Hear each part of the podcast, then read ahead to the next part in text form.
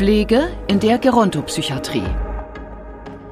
Guten Tag und herzlich willkommen zur Klinik-Sprechstunde, dem Asklepios Gesundheitspodcast mit Kirsten Kahler und Ärztinnen und Ärzten der Asklepios Kliniken. Herzlich willkommen zur Asklepios Gesundheitssendung.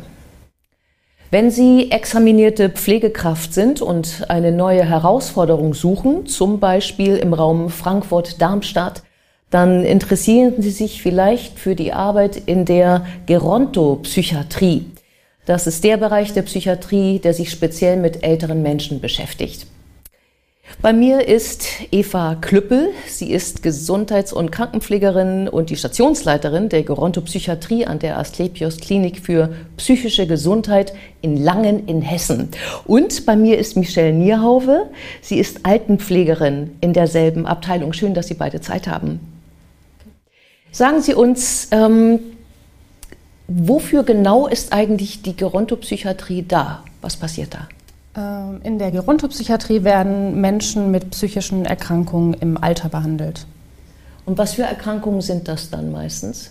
Das sind überwiegend demenzerkrankte Patienten, äh, Patienten mit Depressionen, aber auch andere psychiatrische Erkrankungen, äh, die auch im Alter noch auftreten können. Und was heißt da Alter? Alter, ja, ab 60, ab 60 aufwärts. Ja. Und ähm, Frau Niehaube, was genau machen Sie da in der Gerontopsychiatrie? Sie sind ja Altenpflegerin.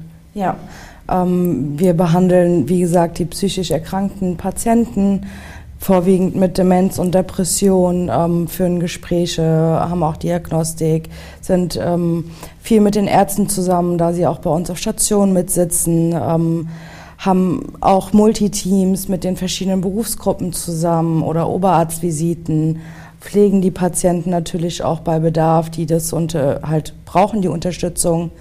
Ja, Medikamente, Dokumentation, ja. Das heißt, wie beginnt dann, nehmen wir mal eine Frühschicht, wann geht es da los bei Ihnen? Um 6 Uhr. Um 6 Uhr. Und, was, genau. und wie läuft das dann in der Frühschicht? Also in der Regel kontrollieren erstmal die examinierten Fachkräfte die Medikamente, die der Nachtdienst quasi gestellt hat, um zu gucken, ob das auch alles so seine Richtigkeit hat. Ähm, und dann fangen wir meistens an mit der Pflege, helfen dann den Patienten, die halt die Hilfe brauchen, die Unterstützung brauchen. Die anderen ähm, werden dann durch uns nochmal geweckt, weil wir ins Zimmer gehen und nochmal Guten Morgen sagen. Dann gehen wir so um halb neun zum Frühstück. Ähm, wir haben einen gemeinsamen Speiseraum für die Patienten, wo dann alle zusammen frühstücken. Da werden auch dann die Medikamente verteilt frühs. Ähm, ja, dann gehen wir so im Anschluss kurz danach, ähm, je nachdem, ob was anfällt, wie Multiteam oder Oberarztvisiten, ähm, gehen wir dann entweder in unsere Pause schon mal, machen die für eine halbe Stunde und dann gehen wir so meistens auch direkt über in die Dokumentation, mhm. ähm, dokumentieren halt, was so im Tagesverlauf angefallen ist, ob sie Hilfe gebraucht haben, ob sie gegessen haben, wie das zubereitet worden ist, ob mundgerecht oder nicht, ob sie die Medikamente eingenommen haben, ob irgendwas vorgefallen ist. Ähm, unsere Pflegeassistenten, die bei uns mit auf Station arbeiten, sind dann so auf Station präsent. Ähm, die helfen dann den Patienten natürlich auch nochmal bei Bedarf, ähm, wenn sie irgendwie pflegerisch was brauchen oder gehen mal durch die Zimmer.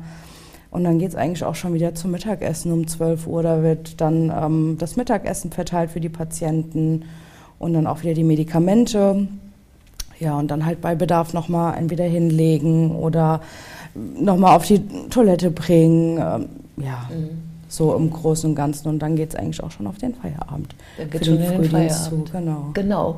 Und wenn man äh, Stationsleiterin ist, ist der, ist der Alltag da ein anderer? Wie ist Ihr Alltag? Ich arbeite ähm, auf der Station mit. Ja. Ich ähm, bin mitgeplant, ich arbeite mit im Frühdienst. Ähm, bin, wenn ich als Stationsleitung mit im Dienst bin, ähm, aber dann auch die Schichtleitung mhm. und ähm, bin mehr für das Organisatorische zuständig, für die Arbeit im Stützpunkt. Was heißt organisatorische zuständig? Das ist dann, wie die ähm, Michelle gerade schon gesagt hat. Ach so. Äh, was mich interessiert, ist das, was oben drüber sozusagen noch dazukommt für eine Stationsleiterin wie Sie. Ja, ähm, das ist die Gestaltung des Dienstplans. Das ist die, mhm. ähm, genau, ich schreibe den Dienstplan, ähm, führe Mitarbeitergespräche, muss natürlich regelmäßig mit den äh, Kollegen auf der Station im Gespräch sein, im Kontakt sein, bin Ansprechpartner. Ja. Ähm, wie sind Sie zu der Pflege gekommen? Ja, das ist familiär bedingt. Das war ähm, für mich schon in der Kindheit klar, dass ich in die Pflege gehe, weil ähm, viele aus meiner Familie in der Pflege arbeiten. Meine Mutter arbeitet in der Pflege und ich bin als Kind schon ähm, ja, öfter mal mit meiner Mutter auf die Station gegangen und ähm, es kam eigentlich nie was anderes für mich in Frage. Und wie ging es Ihnen, Frau Niehaube? Ähm, genauso eigentlich auch der familiäre Hintergrund. Mein Opa wurde pflegebedürftig und hat Hilfe gebraucht und Unterstützung. Und da habe ich dann immer so ein bisschen mit angepackt, ähm, ob es Trinken holen war, ob es Aufstehen war, solche Sachen. Und da habe ich mir dann so gedacht, vielleicht das Medizinische mit dem Pflegerischen so ein bisschen zu verbinden und habe mich tatsächlich dann auch daraufhin in einem Altersheim beworben und ähm, ja, da meine Ausbildung absolviert. Ja. ja. Und wie sind Sie dann zu Asklepios gekommen? Ich habe tatsächlich in meiner Ausbildung ein Praktikum in der Gerontopsychiatrie gemacht, auch auf derselben Station und war total begeistert. Also es ist ein anderes Arbeiten wie in einem Altersheim. Man hat äh, die Ärzte da sitzen. Ähm, das Team war natürlich auch total ausschlaggebend, weil wir sind ein total tolles Team. Ähm, und es hat halt alles einfach so gepasst. Ich habe mich da wohl gefühlt, ich habe die Arbeit gern gemacht. Das hat mich auch interessiert von den Krankheitsbildern her, mal neue Erfahrungen zu sammeln und ähm, auch ein bisschen andere Aufgaben äh, zu bekommen. Ja, und dann habe ich mich dazu entschlossen, mich dort zu bewerben. Und das hat dann auch ganz gut funktioniert. Ja. ja. Was ist denn für Sie das Besondere in der Arbeit mit älteren Menschen? Kann man das so sagen? Ja. Ähm, ich arbeite sehr gerne mit älteren Menschen zusammen, weil ich das einfach toll finde, dass ich wieder was den Patienten was mitgeben kann, dass ich mitwirke, dass es ihnen einfach auch vielleicht gesundheitlich dann ein bisschen besser geht oder ähm, einfach für die da sein kann und ähm, mitwirken kann bei den ganzen Dingen, die bei uns quasi alles so auf Station laufen und ich es einfach auch toll finde, selbst wenn nicht immer ein Danke kommt, aber man mal die Hand gehalten bekommt und damit der Patient dann auch schon sagt, dass er dankbar ist dafür, dass wir da sind. Und das ist so der ausschlaggebende Punkt. Diese Dankbarkeit von den Patienten und dass ich einfach auch wieder was wiedergeben kann. Und so wie ich halt auch später mal behandelt werden möchte. Ja. ja? Ja. Mit Respekt und mit Würde. Und das finde ich doch ganz schön wichtig. Und deswegen war das so für mich ausschlaggebend, diesen Beruf zu erlernen. Ja. ja. Und wie ist das für Sie, Frau Klippe? Ähm, ja, das ist die Vielfältigkeit. Also wir haben ähm, Abläufe, die wiederholen sich jeden Tag, wie ähm, ja gerade schon erzählt wurde, aber im Grunde ist kein Tag wie der andere. Das ist die Vielfältigkeit, die Arbeit mit dem Patienten, die Abwechslung tatsächlich. Ja. Wie ist, äh, wie ist der Kontakt zu den Ärzten? Also Patienten empfinden das ja manchmal so, äh, da gibt es die Abteilung Arzt und es gibt die Abteilung Pflege. Und irgendwie stehen die dann so nebeneinander, aber sie sind nicht miteinander. Wie empfinden Sie beide das, Frau Klöppelsmann? Ähm, das ist bei uns ein ganz enges Zusammenarbeiten. Die Ärzte sind auf uns angewiesen, wir sind auf die Ärzte angewiesen. Unsere Stationsärzte haben ihr Büro bei uns auf der Station und sind für uns jederzeit ansprechbar. Ja. Also das Zusammenarbeiten mit den Ärzten bei uns in der Klinik ist wirklich ist gut. Ja, wir können ja. es uns kaum besser vorstellen. Ja. Und trotz dieser, dieses Improvisierens, äh, Entschuldigung, trotz dieses Zusammenarbeitens muss man da äh, viel auch improvisieren, weil ja doch, äh, wie soll ich sagen, jeder Patient ja doch anders ist und die Anforderungen unterschiedlich. Ja, jeder Patient ist halt individuell ja. und ähm, da wird dann halt auch dementsprechend immer gehandelt, aber ähm, ja, so die, wie meine Kollegin jetzt schon gesagt hat, die Zusammenarbeit ist total super mit den Ärzten. Also wir können uns da wirklich nicht beschweren. Sobald was ist, kommen sie auf uns zu. Wenn wir die Hilfe von den Ärzten brauchen, gehen wir auf die zu und dann wird eigentlich auch immer gleich reagiert und halt individuell auf den Patienten abgestimmt gehandelt. Mhm. Stimmt die Bezahlung? Ja, die Bezahlung in der Pflege. Ja. Ja. Ähm, man, wir können davon leben und wir haben natürlich die Möglichkeit, wie wir das jetzt auch gemacht haben, wie ich meine Weiterbildung ja. zur Stationsleitung ja. gemacht habe, wie ähm, meine Kollegin jetzt auch eine Weiterbildung antritt, können wir ähm, uns, uns fortbilden und dementsprechend natürlich auch in der Gehaltsstufe steigen. Ja, ähm, äh, Stationsleiterin, äh, genau. Wie ist das gekommen, dass Sie das geworden sind? Muss man sich darauf bewerben oder wie funktioniert das? Ähm, ja, die Stelle wurde ausgeschrieben. Ich war zunächst ähm, stellvertretende Stationsleitung. Äh, meine damalige Stationsleitung ähm, hat die, hat die ähm, Station gewechselt. Die Stelle wurde ausgeschrieben. Ich habe mich beworben und ähm, ja. Genau, und dann sind Sie es auch geworden. Da bin ich es auch geworden, ja. Wie sind denn Ihre Pläne, Frau Niauwe? Ich werde jetzt im Oktober diesen Jahres eine Weiterbildung machen zur Pflegeexpertin in der klinischen Geriatrie. Ähm, Finde ich ganz toll, weil viele Module mit drin sind, viele Krankheitsbilder wie Demenz, Schlaganfall, Dysphagie, Wundversorgung. Und da kommt doch einiges zusammen, was ich denke, ich ganz gut auf unserer Station auch einsetzen und umsetzen kann. Mhm. Ja. Und wie lange wird das dann dauern, diese Weiterbildung? Ich circa ein halbes Jahr ungefähr. Und wie wird das äh, funktionieren neben Ihrem Alltag? Denn Sie haben ja den Job. Ähm, ich bin quasi dann ja, wie soll also frei, also was heißt freigestellt? Nein, auf Fortbildung. Ja. Und so ist es dann auch im Dienstplan hinterlegt. Und ähm, je nachdem, wie lange das geht, bei mir geht das manchmal eine Woche, manchmal vielleicht auch, vielleicht auch anderthalb Wochen. Das sieht man dann im Dienstplan. Aber hinten raus kann man mich natürlich dann weiterhin mit Diensten auch verplanen.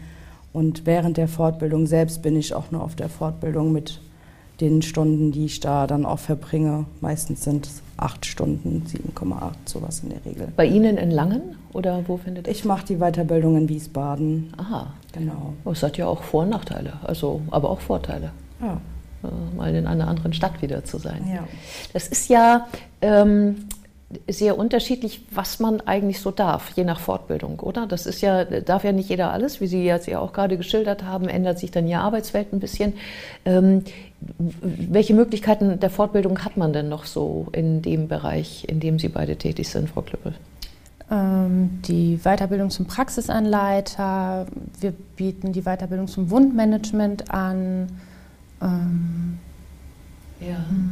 Und auch noch viele andere Bereiche, wahrscheinlich OP entfällt dann vermutlich genau. in diesem Fall.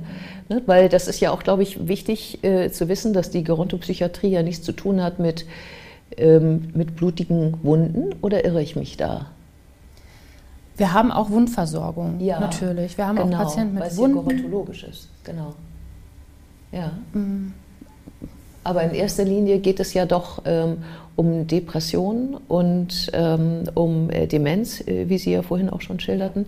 Ähm, die Patienten, man sagt ja immer äh, im gerontologischen Bereich, was wichtig ist, ist die Ansprache, dass man nicht müde wird äh, im Kopf, äh, dass man nicht zu sehr alleine ist, um fit zu bleiben. Haben Sie beide denn Zeit dazu, Sie, Frau Klüppel? Die müssen wir uns nehmen. Natürlich ähm, ist der Stationsalltag ähm, stressig, er ist hektisch, wir haben Aufgaben, die wir erledigen müssen, aber die Kommunikation ist gerade in der Psychiatrie ja, mhm. ausschlaggebend. Ja, und wie stellen Sie das an? Wie, wie, wie äh, also wenn es, wenn es ein, sich ein Minütchen Zeit sozusagen ergibt, ähm, wie machen Sie das für sich, dass Sie sagen, ah, der Herr Meier da hinten, mit dem müsste man mal wieder ein schönes Gespräch führen oder wie machen Sie das? Also wir kennen ja unsere Patienten und wissen ja. auch dann bei den meisten, wer ein Gespräch mal bräuchte. Viele Patienten kommen aber auch auf uns zu und fragen mal nach. Und dann wird sich in der Regel auch dafür die Zeit genommen. Ähm, es ist aber auch immer sehr individuell. Ja? Also manche möchten einfach, haben Redebedarf und dann spricht man auch mit denen. Manche wollen wiederum zum Beispiel ähm, mal raus spazieren gehen, weil sie das in dem Moment brauchen. Und andere wiederum sagen, es reicht mir schon, wenn sie mit mir ein bisschen malen oder so. Und dann wird sich da halt auch in der Regel die Zeit genommen. Und wenn ich jetzt aber aktuell zum Beispiel gerade nicht kann, weil ich gerade selbst an einem Patienten bin in der Pflege oder so, sage ich aber den Kollegen Bescheid. Also es wird sich immer einer finden. Und wenn nicht, dann sagt man auch den, zu dem Patienten, okay, in zehn Minuten wäre es machbar dann können wir dann nochmal, wenn das für Sie in Ordnung ist, uns hinsetzen und miteinander sprechen oder mal rausgehen und spazieren gehen. Aber man versucht das schon natürlich mit in den Alltag zu nehmen, dass da die Zeit gefunden wird. Und wir haben auch tagsüber eine ähm, von der Ergotherapie da, die ähm, auch schon viel mit dem Patienten dann macht, ja, kleine Spielchen oder mal backen oder mal kochen oder auch mal in den Ausgang gehen. Ähm, also da ist dann auch nochmal ein Ansprechpartner da vormittags, aber wir versuchen es natürlich zu ermöglichen. Ja. Vielen Dank für das interessante Gespräch. Und wir sehen uns wieder auf www.astlepios.com, auf Facebook und auf YouTube oder im nächsten Podcast. Werden Sie gesund.